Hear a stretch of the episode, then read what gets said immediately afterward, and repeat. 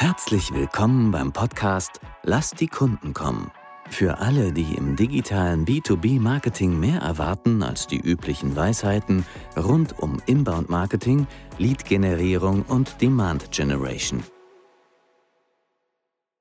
So, hallo, willkommen zu dem nächsten Folge von dem Podcast Lass die Kunden kommen. Heute habe ich wieder einen Gast und das ist der Markus Batter. Hallo Markus. Hi, Thorsten. Wir haben heute ein Thema, Marketing und Sales Alignment. Das ist ja eher ein Thema, was wir beide von der Seitenlinie betrachten, was wir aber immer wieder erleben bei den Kunden und insofern ähm, können wir uns auseinandersetzen, darüber unterhalten, weil selbst, glaube ich, unsere Organisationen sind für großes Marketing und Sales Alignment jeweils nicht groß genug, aber du hast eine Menge Industrieerfahrungen. Vielleicht sagst du erstmal ein paar Worte zu dir und zu deinem Background. Ja, gerne, klar. Markus Batter, 20 Jahre Industrieerfahrung, eigentlich typische Industriegüter, Marketing, Themen vom Produktmanagement bis, ich sag mal, zum Kunden oder zum Marketing, Messe, alles, was dazugehört, crossmedial. War auch zehn Jahre Führungskraft und bin jetzt Berater im Bereich Marketing und Interimsmanagement für B2B-Unternehmen. Kannst du was sagen? Was, für, was sind denn typische Industriegüter in deinem Fall jetzt? Also ganz klar, alles, was im Grunde weiterverarbeitet wird beim Kunden in, der, in dem Sinne wie Maschinenbau ist ein großes Thema. In dem letzten Unternehmen, wo ich war, haben wir Messgeräte hergestellt, auch für B2B-Kunden, die im Grunde Dienstleistungen damit erbracht haben. Also von in der Rohrleitung eingebaute Systeme über Softwareanbindung ans IT-System bis, bis, ich sag mal, Handgeräte, alles, was größere Investitionen bedeutet. Nicht, nicht typisch C-Teile oder sowas in der Richtung. Ja, da bist du wirklich ein bisschen traditioneller unterwegs. Wir machen ja so Hightech-Branchen und Beratung. Was ist deine Erfahrung? Wie gut arbeitet Marketing und Vertrieb in solchen Branchen zusammen?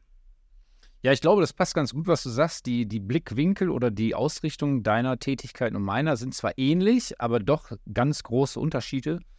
Gerade in der Industrie, ich erlebe es immer wieder und auch des Öfteren, dass es gibt sehr, sehr vorbildliche Unternehmen, die sehr gut unterwegs sind, die es auch verstanden haben, was Marketing und Sales Alignment bedeutet haben es teilweise auch schon zusammengelegt. Ich sage mal, ein Head-Off für beide Bereiche oder ich sage mal, gerade das Thema Kundenorientierung in den Vordergrund gestellt. Die meisten, die ich aber kenne, sind wirklich noch in dem alten Gedankenspiel. Marketing ist halt eher mehr, mehr Werbung, Messe, Bildchen machen, Logo größer machen, kleiner machen. Also ich sag mal, ich habe einmal einen Begriff gehört, der kam auch nicht so schön an. Erfüllungsgehilfe äh, des Vertriebs. Ja, es gibt ja ganz viele, so die Abteilung für schöne Bilder. In meinem Buch habe ich es Broschürenmarketing genannt. Ja, genau. Also da gibt es ja eine Menge Schmähbegriffe eigentlich eher. Das hängt natürlich wirklich mit der Rolle des Marketings zusammen. Das drückt sich eigentlich, glaube ich, schon aus in der Größe der Marketingabteilung. Du hast schon gesagt, also auch, es gibt dann unter Umständen den Salesleiter, Chief Sales Officer, Head-Off, wie auch immer der heißt, und da gibt es irgendwie den Marketingassistenten mhm. oder also da gibt es gar keine Hierarchie, sondern die, der hängt dann irgendwo so in der Organisation oder unter Umständen unter dem, unter dem Vertriebschef. Was sind deine Erfahrungen, was so die Größenverhältnisse zwischen Marketing und Vertrieb angeht? Ja, ist also extrem teilweise. Also Vertrieb ist meistens sehr gut aufgestellt im Export, auch im Innen Innendienst und was, was äh, Außendienst angeht oder, oder der leitenden Funktion. Das heißt, man hat Teamleiterfunktion, hat Vertriebsleiter. Marketing dagegen gibt es auch Studien zu, sind irgendwie so zwei bis fünf Leute bei einem KMU bis 500, 600 Mitarbeiter und das ist teilweise schon viel. Ne?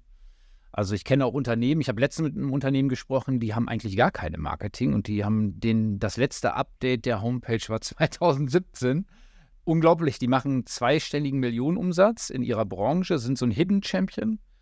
Definitiv super Produkte und haben jetzt eigentlich auch erkannt durch so ein bisschen Neuausrichtung, was ganz interessant ist, wie viel Stellenwert Marketing dann doch hat, um Wachstum und Sichtbarkeit zu erzeugen. Geht natürlich einmal um Employer Branding, dann Markenbildung allgemein. Ich sag mal, Demand Gen wird ja auch ein Begriff sein, dass man, ich sag mal, diese, diese, den, den Kunden schon vorher abholt, bevor er eigentlich den Bedarf wirklich gesehen hat bei sich und ähnliches. Die haben es erkannt, investieren jetzt auch, aber es gibt halt auch ganz viele Missverständnisse oder Missverhältnisse zwischen Größe, Vertrieb und Marketing. Ne? Wenn man, ich sag mal, ein umfassendes Marketing machen will, also die Webseite aktuell halten will, ein bisschen Content aufschaffen will, hin und wieder zur Messe geht, natürlich auch Broschüren braucht und, und, und, ja. Was würdest du sagen, ist eine Größe für eine Marketingabteilung eines Industrieunternehmens, die eigentlich sinnvoll ist? Ja, kann man nicht genau festlegen. Liegt aber ein bisschen daran natürlich, wie viele Kanäle bespielt werden, wie stark die Messefrequenz ist. Aber ich sage mal, so ganz klassischer Mittelstand, ja, mindestens drei bis fünf Leute sollten schon werden, ne? um dann auch richtig Agenturen zu steuern. Ne? Weil wir hatten das im letzten Unternehmen, da waren wir im Endeffekt im reinen klassischen Marketing zu zweit plus Seminare. Und man läuft eigentlich den Aufgaben nur hinterher. Ne? Also wenn man jetzt sagt, man will mal eine konstante Contentplanung machen, dann ist ein Mitarbeiter gefühlt schon mit Inhalte einholen, Lektorat, alles, was dazugehört, ist natürlich auch ein bisschen langsamer in der Industrie, muss man sagen, weil man nicht ganz so agil unterwegs ist, auch nicht ganz so mutig. Dauert das schon, ne? Da muss man mit Produktmanagement sprechen, Fachbeiträge etc. pp. Also sie haben es auch geschafft, einen Fachbeitrag über sechs Monate hinzuziehen, ne? bis der dann offline, äh, online war. Ne? Passiert leider dann auch, ne? aufgrund der Kapazitäten auch. Ne? Dann kommt noch eine Messe, dann muss auch hier vorbereitet werden. Also ich sag mal drei bis fünf Mann mindestens, aber ist natürlich auch immer abhängig der Unternehmensgröße. Ne? Ich glaube, du hast was Wichtiges gesagt, das jetzt für unser Thema heute gar nicht so im Zentrum steht, aber wenn ich dann auch noch eine Agentur oder mehrere Agenturen gar steuern will, das geht natürlich auch von meiner Zeit ab die ich für diese ganzen internen Projekte zur Verfügung habe. Ich hätte deshalb auch gesagt, also so fünf Leute, da fängt es an, gut zu werden, auch acht Leute zum Beispiel. Natürlich muss das Ganze zum, zum Unternehmen passen, aber da sind wir ja dann immer noch bei einem Verhältnis zum Vertrieb von 1 zu 5, 1 zu 8, 1 zu 10. Ja. Also in der Regel ja. Also teilweise sogar noch, noch schlechter, sage ich mal. Ein, 1 zu 20, keine Ahnung. Aber ich sag mal so, die gute Mischung wäre wahrscheinlich, so wie du schon sagst, so Minimum drei Leute für ein kleines Unternehmen, äh, idealerweise ab fünf, ja. Dass man wirklich so ein 1 zu 3 hat. Man darf halt nicht vergessen, wie wichtig digitales Marketing geworden ist, Online-Marketing, gerade so diese Suchfunktion der Einkäufer. Ne? Man sieht Studien, über 80 Prozent sind vorinformiert, wissen eigentlich schon, welche zwei, drei Lieferanten es werden da kann der Vertrieb nicht mehr viel machen, ne? weil das, die Entscheidung ist eigentlich schon vorher gefallen. Und durch den Generationswechsel, machen wir uns nichts vor, wird das nicht weniger. Also gerade so digital affine nächste Generation, ich sag mal, Z, die jetzt kommt oder schon in den Startlöchern steht oder in den ersten Rollen im Einkauf ist, die wird das Ganze nochmal komplett umkrempeln. Ne? Ich glaube, es gibt noch einen anderen Punkt, weshalb die Industrieunternehmen relativ verwöhnt sind, weil die zu einem großen Maße von ihren Bestandskunden leben wofür mhm. ich auch weniger Marketing brauche, logischerweise. Aber wenn ich, keine Ahnung, 90 Prozent meines Umsatzes mit Bestandskunden mache, dann fällt natürlich diese Neukundengewinnung und digitales Marketing und so weiter so ein bisschen aus dem Fokus, weil ich, ich würde es nicht verwöhnt unbedingt nennen, aber es ist natürlich irgendwo eingeübt und die Prozesse funktionieren und alles ist super. Aber wenn ich wirklich wachsen will, dann muss ich übers Marketing wachsen und nicht über den Vertrieb, weil genauso wie du sagst, das, das Suchverhalten hat sich verändert. Die Leute kommen ja erst zu dir, weil sie wissen, dass du es grundsätzlich erfüllen kannst und nicht so wie früher bei Wer liefert was. Wir fragen mal alle 20 Anbieter an und lassen es uns mal vorstellen. Ja, genau, richtig. Also ich sehe es auch so. Also gerade Wachstum international vor allen Dingen, internationales Marketing ist nochmal eine ganz andere Schippe. Oder nochmal so Next-Level-Marketing, gerade in der Industrie weil die Ansprüche natürlich auch andere sind ne, am Ende. Und das kann der Vertrieb, kann er nicht abdecken, weil es einfach fachlich nicht funktionieren würde, kapazitiv auch nicht. Also letztlich muss das Marketing mit rein und dieses Alignment da sein. Gleiche Ziele zu haben, ne? also von den Unternehmenszielen heruntergebrochen, was ist eigentlich das gemeinschaftliche Ziel, was wir haben, was wollen wir erreichen am Ende des Jahres. Ne? Nur zu sagen, 3% mehr Umsatz ist ein Ziel, aber ist jetzt nicht wirklich spezifiziert dann wieder am Ende für beide Bereiche. Ne? Also ich glaube, wir haben ein paar Herausforderungen oder Anforderungen schon definiert. Also mehr Digitalisierung, Neukundengewinnung wird digitaler, Internationalisierung, auch ein bisschen ein Weggehen von alten Methoden. Messen gibt es noch, Messen werden aber kleiner und weniger und so weiter. Also eigentlich ist die Zeit gekommen für eine bessere Zusammenarbeit und für eine wichtigere Rolle des Marketings. Wie können wir das jetzt initiieren zwischen Marketing und Vertrieb? Also ich habe schon ein paar Prozesse begleitet. Also im Grunde ist das Einfachste erstmal miteinander reden. Ne? Da scheitert es teilweise leider dran äh, schon. Wenn man sich anguckt, habt ihr Regeltermine zum Beispiel? Stimmt ihr euch regelmäßig ab, was Content angeht oder was, was so die Zielausrichtung angeht? Gibt es Quartalstermine? Wie wird das Budget definiert von beiden Bereichen? Schon daran scheitert es manchmal, ne? dass die Bereiche einfach so im Silo sind, teilweise auch Ellbogen haben aufgrund der Vorgeschichten, die sich irgendwie da entwickelt haben oder dieser dieser Spannung zwischen den Abteilungen. Interessant wird es, wenn noch ein Produktmanagement dazukommt, weil dann hat man so ein bisschen so drei Bausteine. Manchmal ist es dem Marketing angegliedert, mal nicht. Was jetzt sinnvoller ist, ist erstmal dahingestellt. Aber man kriegt natürlich auch noch Input vom Markt aus einer anderen Ebene. Und das zusammenzufahren in Regeltermin alleine ist schon der einfachste und schnellste Hebel. Natürlich dann Ziele definieren zusammen am Ende oder im dritten Quartal. Was will man eigentlich nächstes Jahr erreichen, ist ein ganz wichtiger Punkt, dass man gemeinschaftlich auf die Unternehmensziele blickt und diese ableitet. Also so eine mehr eine Verkaufs- und Marketing- oder Vermarktungsstrategie zu entwickeln als eine klassische Marketingstrategie, ne, die dem dann untergeordnet wäre, letztlich zu sagen, okay, das ist der große Baustein, den wir erreichen wollen, das große Ziel und daraus leiten sich für beide Abteilungen Aufgaben ab einfach am Ende, ne, die gemeinschaftlich umgesetzt werden müssen.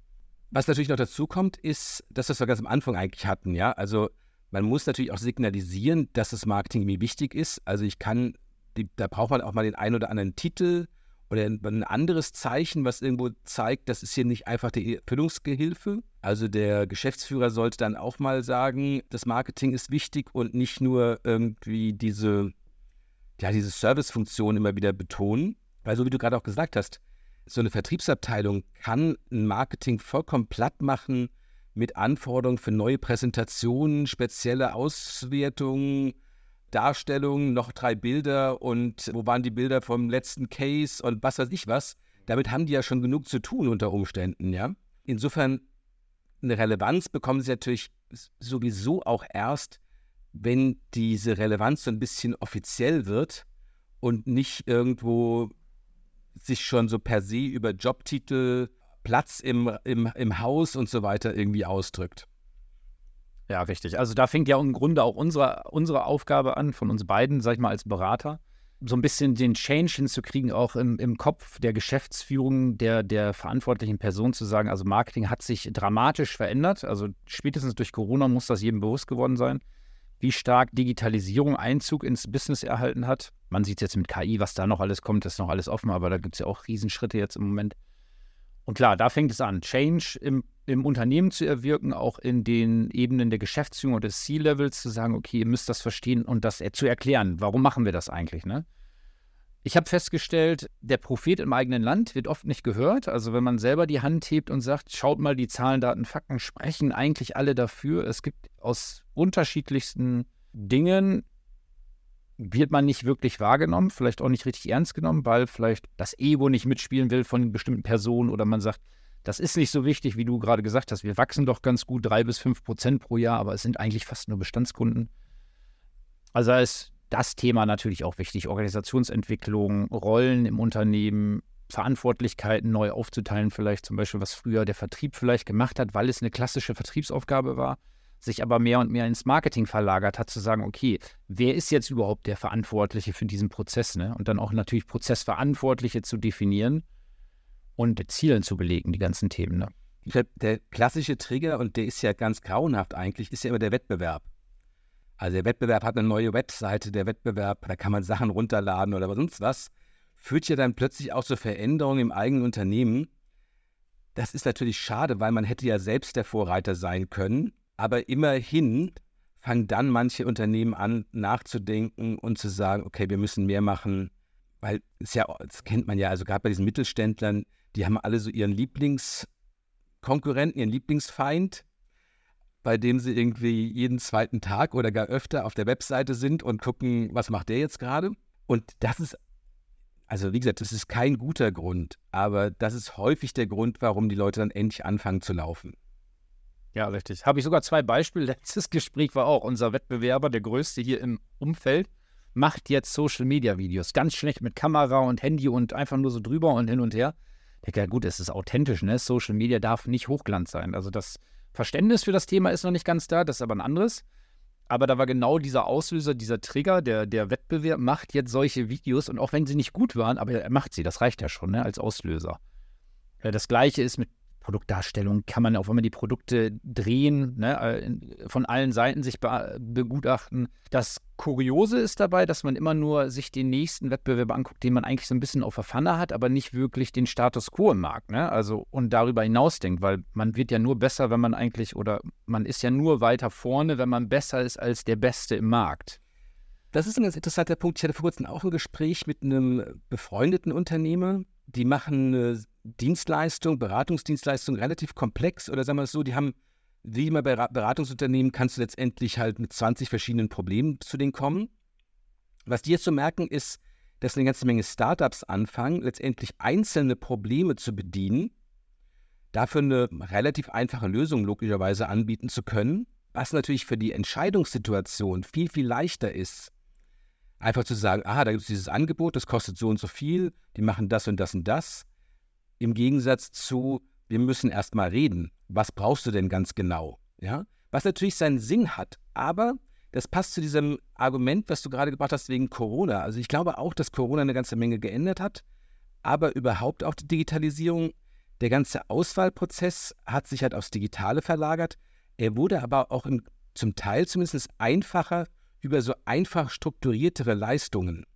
Ja, ich kann halt jetzt etwas mir angucken und dann sagen, okay, mache ich oder lasse ich und muss nicht unbedingt so viel Zeit und Überlegung in die Vorbereitung legen. Denn das Problem, was ja viele Entscheider haben, ist, die kriegen ja nur ein, zwei, drei strategische Projekte parallel hin.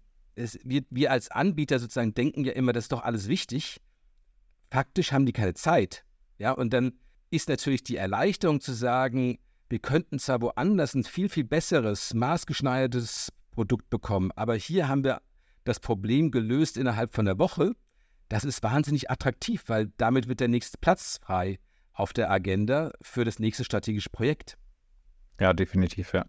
Also ich glaube auch, dass diese, ah, ich habe das letztens irgendwo gelesen, auch bei LinkedIn, so Full Service funktioniert nicht mehr. Natürlich funktioniert das schon, wenn es ein großes Unternehmen ist, was dahinter steckt oder eine große Agentur, gilt ja auch für Dienstleister etc. pp. Aber ich bin schon bei dir, diese punktuelle Schmerzpunkte, also diese, diese Schmerzpunkte zu lösen auf schnelle Weise, also so ein bisschen Quick Wins, ne? sagt man ja auch gerne, oder Low-Hanging Fruits oder wie wir es auch schimpfen wollen.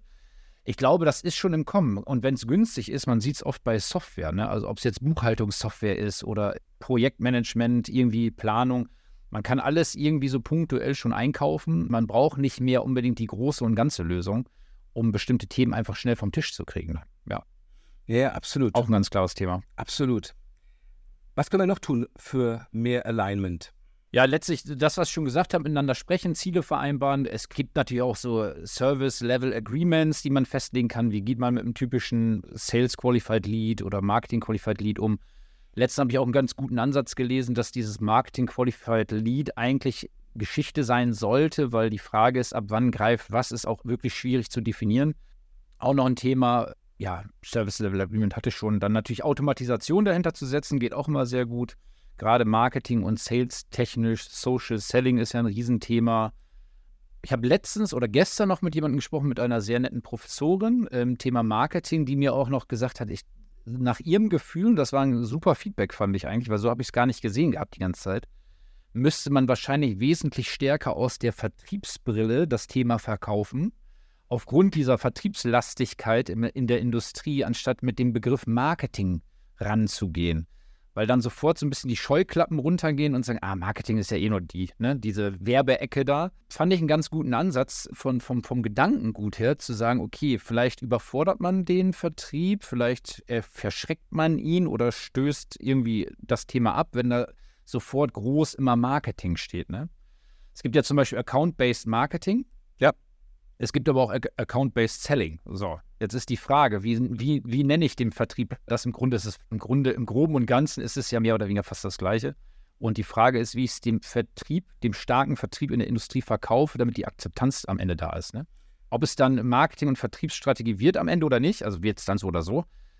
Aber der Oberbegriff ist dann vielleicht noch ein bisschen entscheidend. Das fand ich ganz interessanten Gedanken anstatt immer mit der Marketing ist das Neue, ne? das muss jetzt stärker werden oder ist der neue Vertrieb so ein bisschen in die Ecke gedrängt zu fühlen, vielleicht den Ansatz ein bisschen anders anzugehen.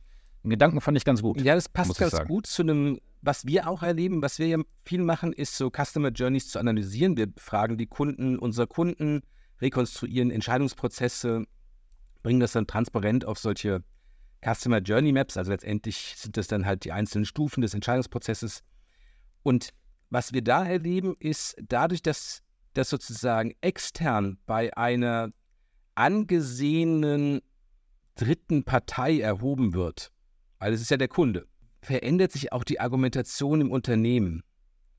Weil bisher ist ja so das Wissen über die Kunden beim Vertrieb angesiedelt und dadurch wird es auf so eine neutrale Position gehoben. Man kann sich gemeinsam darüber unterhalten und es verändert so die gesamte Kommunikation auch. Und auch davon hat der Vertrieb was und davon hat das Marketing noch ein bisschen mehr. Aber bei solchen Projekten merken wir immer wieder, wie es ist dann nicht, weil der Vertrieb es gesagt hat, ist es richtig, sondern weil es der Kunde gesagt hat, ist es richtig. Und das verändert eine ganze Menge an der Kommunikation im Unternehmen. Ja, glaube ich auch. Also ich glaube, genau das ist der Punkt, was ich auch irgendwann schon gesagt habe mit dem der Prophet im eigenen Land. Ne? Also man wird halt nicht gehört, wenn das Marketing schreit, das Marketing muss stärker werden. Ja, jede Abteilung schreit, hat Kappa-Probleme, hat Engpässe. Also im Grunde dann ist die Wahrnehmung auch nicht da. Ne? Der Vertrieb wird genau das gleiche argumentieren. Wenn wir wachsen wollen, brauchen wir neue Außendienstler oder neue Exportmanager oder was auch immer die dann brauchen. Aber es ist bei jeder Abteilung eigentlich so, dass irgendwie Kapazitäten immer das große Thema sind. Und wenn es von außen kommt, in Form von einer Beratung, ist die eine Sache. Wenn es vom Kunden kommt, natürlich noch wesentlich besser. Und dann zu reflektieren, okay, das ist eigentlich ein Marketing-Touchpoint oder ein Sales-Touchpoint oder überhaupt ein Touchpoint in der ganzen Customer Journey, den man so oder so bespielen kann. Die Frage ist, wie man es dann macht. Ne? Service nie vergessen am Ende ist auch ganz wichtig. Richtig. Wird auch ganz gern übersehen. Aber letztlich ist genau diese Gemeinschaftlichkeiten herauszuarbeiten, ist, glaube ich, der größte Hebel am Ende, das zusammenzutun. Wie ist denn dann deine Meinung zu so einer gemeinsamen Revenue Organization? Sollte man Marketing und Vertrieb in einem Industrieunternehmen zusammenlegen oder ist es keine gute Idee? Also ich bin eigentlich ein Verfechter dessen, des Gedankens, also zumindest auf Ziellevel zu sagen, man, ich weiß gar nicht, ob ich es, ich habe schon Begriffe gehört wie Chief Sales Officer oder Chief, Chief Sales Marketing Officer oder, oder, oder. Die Frage ist, ob es überhaupt noch so heißen sollte, im Grunde. Ne? Ist der Kunde nicht im Vordergrund, steht die Kundenorientierung nicht im Vordergrund? Ich habe jetzt letztens auch irgendwas mit Growth gelesen, irgendwie so in die Richtung, dass, oder so wie Otto es macht, die machen ja nur noch Kundenzentrierung und haben das Ganze, jetzt fällt mir der Begriff gerade nicht ein, die haben eine ganz neue Abteilung geschaffen aus den Bereichen Service, Vertrieb und Marketing und haben eine Abteilung rausgemacht. Es gibt eine Doppelspitze, was vielleicht funktionieren kann, also was wahrscheinlich bei einer bestimmten Größe auch Sinn macht. Aber diese Zusammenver Zusammenlagerung ist auch in der Industrie eigentlich zielführend letztlich, weil einer muss das Ganze ein bisschen steuern. Der muss nicht alles können. Ich glaube, das ist nämlich auch immer so ein Gedankenfehler. Der, der, der, die, diejenige oder derjenige, der es steuert, muss nicht alles perfekt verstehen. Er braucht ein gutes Team dafür, was da drunter sitzt und ihm im Grunde dann oder ihr dann zuarbeitet. Ne? Das Problem dabei ist, dass in der Regel dieser gemeinsame Head-Off ist dann meistens der Sales-Chef. Genau, das ist meist das Problem, ja. Und die meisten, was heißt die meisten, aber sagen wir mal, da gibt es so ein bisschen die, die, die Problematik, dass viele von denen Marketing nicht verstehen, also auch nicht in den Grundzügen. Und es am Ende dann immer doch das, das Stiefkind bleibt. Also da, bei mir schlagen da auch so zwei Herzen in einer Brust. Grundsätzlich finde ich es wichtig. Auf der anderen Seite finde ich auch diese Dualität kann natürlich sehr produktiv sein. Und wenn es nicht automatisch so wäre, dass es letztendlich unter der Leitung des Vertriebschefs, der Chef, Vertriebschefin wäre, sondern es wirklich auch die Chance gäbe, dass diese Doppelspitzenidee finde ich sehr, sehr sympathisch, oder aber es auch mal der Marketingchef sein könnte. Weil ich glaube, so grundsätzlich der, ja, nennen wir es mal der Beitrag, der Revenue-Beitrag eines Marketing, des Marketings, des Marketingleiters ist ja im Allgemeinen unterschätzt. Und am Ende ist natürlich eine Frage, welche Person kann diese Aufgabe am besten erfüllen. Das ist schon klar. Aber es sollte halt nicht automatisch ausgemacht sein, wer sowieso diesen Posten bekommt. Ja, ich glaube, in der Zukunft wird sich das ein bisschen ändern. Also ich bin da bei dir. Aktuell ist es meistens der Vertriebsleiter, der dann das Marketing zugeordnet bekommt und dann ist es im schlimmsten Fall nur das unge ungewollte Stiefkind oder keine Ahnung. Ich glaube, mit dem Generationswechsel wird sich das auch ein bisschen aufheben, weil die nächste Generation, ich sag mal, ich bin jetzt 44, alle, die danach kommen, sind ja eigentlich mehr oder weniger digital aufgewachsen. Also das heißt mit Google, Facebook, Instagram, alles, was da in sozialen Medien gibt und Kanälen. Und ich glaube, die verstehen wesentlich besser, wie wichtig diese Funktionen heute sind und was man damit erreichen und bewirken kann, als, ich sag mal, die Generation noch davor.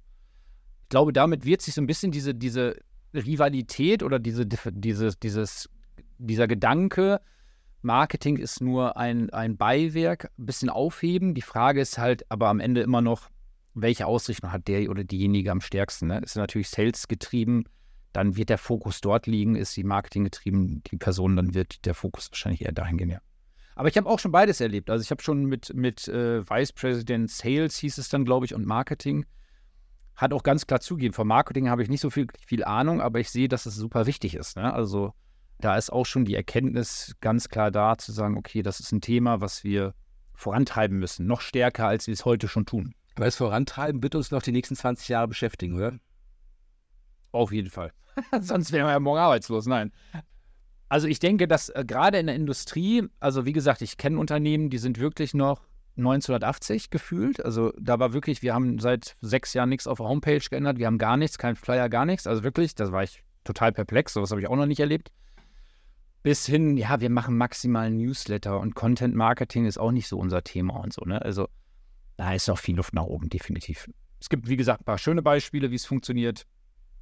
Aber gerade im Mittelstand ist es dann doch noch, aufgrund jetzt Fachkräftemangel wird das Thema nochmal verstärken. Absolut. Wenn man sich jetzt anguckt, da gab es jetzt auch einen schönen Post zu, so B2B muss einfach positiver dargestellt werden. Gerade Marketing ist auch ein Riesenthema wir meckern immer viel oder man liest immer Negatives, was nicht funktioniert, aber es ist halt ein super spannendes Umfeld, auch für junge Leute gerade. Ne? Und da bietet sich super viel Potenzial, wenn man mal überlegt, wo das Marketing gerade steht und wo es hin könnte. Wenn man den Ball aufnimmt, als ich sag mal, äh, junge Person und sagt, ich habe da echt Lust drauf, ist auch, ich glaube, die Karriereleiter nach oben echt stark, die man da gehen kann, wenn man da Lust drauf ich hat. Ich glaube, das ist so ein bisschen so wie, als ich studiert habe, war immer so gab es so diese bizarre Aussage von manchen Leuten, ich tue mir schwer mit Marketing, äh, pardon, mit, mit Mathematik, deshalb mache ich nicht BBL, sondern VBL, um plötzlich festzustellen, dass da viel mehr Mathematik ist als in der BBL. Ja. Und genauso ist es im Konsumgütermarketing. Ich habe eine Freundin, die war irgendwie bei so Procter Gamble oder irgend so jemanden, die saß den ganzen Tag an Excel-Tabellen und hat irgendwie Regalflächen hoch und runter gerechnet. Dagegen ist B2B-Marketing weit, weit variantenreicher, interessanter und weniger Mathematik. Ja, definitiv. Also ich glaube, man kann es auch gut ein bisschen so vergleichen mit IT vielleicht aus der Vergangenheit. Früher war ja der Programmierer derjenige, der im Keller saß, der Nerd, keine Freunde, haha, ne? Das Kellerkind, blass wie, keine Ahnung. Und heute ist, wenn man Programmierer ist, ja wirklich ein cooler Typ, ne? Ein cooler Dude, wo alle sagen, Programmieren ist wirklich eine coole äh, Fähigkeit, die jemand beherrscht. Und ich glaube, so ist es bei B2B-Marketing auch letztlich, dass wir es nur noch nicht so nach außen tragen. Ja, wir müssen mal immer überlegen, wie wir B2B-Marketing cooler machen, weil ich glaube, es ist wirklich cool. Aber natürlich, wenn man irgendwie gerade aus dem Studium kommt oder noch früher sogar gar oder natürlich auch über eine Lehre oder ähnliches kommt, dann ist es immer so, dass man sagt, ja, ich bin da bei diesem Maschinenbauer, Messtechnikhersteller, hast du noch nie gehört, ist jetzt nicht so cool wie irgendein Schokoriegel, aber die tägliche Arbeit sollte, könnte wesentlich spannender sein, als im Konsumgüterbereich ist. Außer vielleicht so dieses ganze Thema Social Media, was da natürlich wesentlich größer ist und wem das Spaß macht, hat er da wahrscheinlich mehr Möglichkeiten. Aber ich glaube auch, dass B2B-Marketing als Karrierepfad unterschätzt wird. Hm. Also sehe ich auch so. Und ich sage mal, die Möglichkeiten sind ja so vielfältig von Produktvideos, Fotos, Social Media Kanal. Im Grunde, man deckt ja alles ab und hat auch einen extrem starken strategischen Teil mit drin schöne Chance für gerade junge Leute, sich in so einer Position zu etablieren und sehr breit sich aufzustellen. Ne? Also die Frage ist ja, was will man auch am Ende werden? Ne? Wenn ich jetzt ein Social-Media-Experte werden, dann wäre wahrscheinlich B2C auf Dauer der sinnvollere Weg. Aber ich sag mal, wenn ich jetzt sage, okay, ich habe aber Lust, wirklich eine Strategie zu entwickeln, Unternehmen nach vorne zu bringen, Wachstum zu erreichen, ein Brand aufzubauen, so ein bisschen von Hidden zum Open Champion, dass das jeder kennt am Ende, kann das schon ein Riesenpotenzial haben, das Ganze auch für junge Leute. Ne? Machen wir ja. doch da vielleicht äh, den, den Rückgriff auf den Anfang, weil unter diesen drei, fünf, acht Leuten, die im Marketing sind, braucht es auch die Leute, die halt strategisch denken, die eine Agentur führen können. Und die sind natürlich auch Mangelware. Ja, also wir brauchen ja auch intern die Leute, die ja das Heft in die Hand nehmen und nach vorne laufen. Und nicht in Anführungsstrichen nur eine gute Arbeit machen in der Umsetzung. Und die, mit denen ist natürlich dann auch ein Alignment leichter, als mit den Leuten, die, ja, wie gesagt, einen guten Job machen, aber halt sich weniger auf der strategischen Ebene und konzeptionellen Ebene kloppen wollen und eine gute Idee durchsetzen wollen, sondern die halt dann doch sagen, ja, okay, der Vertrieb braucht halt jetzt irgendwie noch 20 PowerPoint-Slides bis morgen Mittag, da setze ich mich halt jetzt dran. Mhm. Ja, definitiv. Ich glaube auch, dass strategische ein wichtigerer Baustein ist in, der Industrie, als viele denken, weil im Grunde ist es ja so ein, ne, ist ja kein Sprint, sondern Marathon im Grunde gutes Marketing.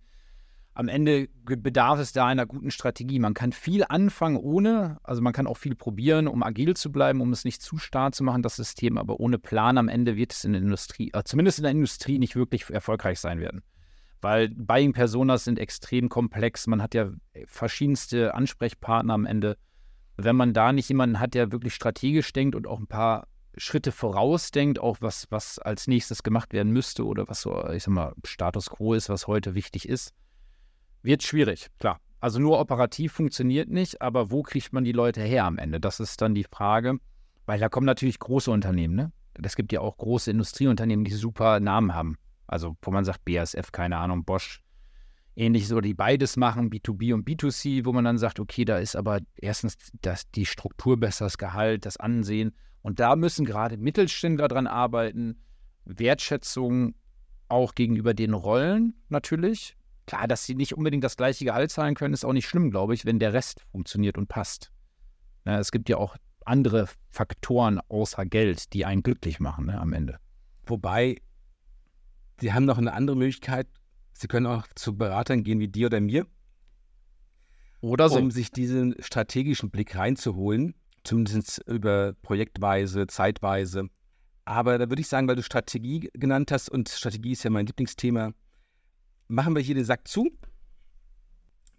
Vielen lieben Dank für deine ganzen Insights und für alle Hörer. Vielen Dank fürs Zuhören. Schaltet wieder ein, wenn es wieder heißt, lasst die Kunden kommen. Dankeschön. Ja, vielen Dank auch von mir aus, Thorsten, und viel Erfolg beim Podcast weiterhin. Danke, Markus. Schön, dass Sie heute eingeschaltet haben bei Lasst die Kunden kommen. Sollte Ihnen der Podcast gefallen, freuen wir uns über eine 5-Sterne-Bewertung. Dies hilft anderen, diesen Podcast auch zu finden. Wenn Sie Fragen, Anregungen oder Themenvorschläge haben, kontaktieren Sie uns gerne über www.chainrelations.de. Chain Relations in einem Wort. Sie können sich direkt mit Thorsten Hermann auf LinkedIn vernetzen, ihm folgen und dort an spannenden Diskussionen mit ihm teilnehmen. Thorsten schreibt man ohne H und Hermann mit zwei R und zwei N. Jetzt sagen wir Tschüss auf Wiedersehen und bis zum nächsten Mal.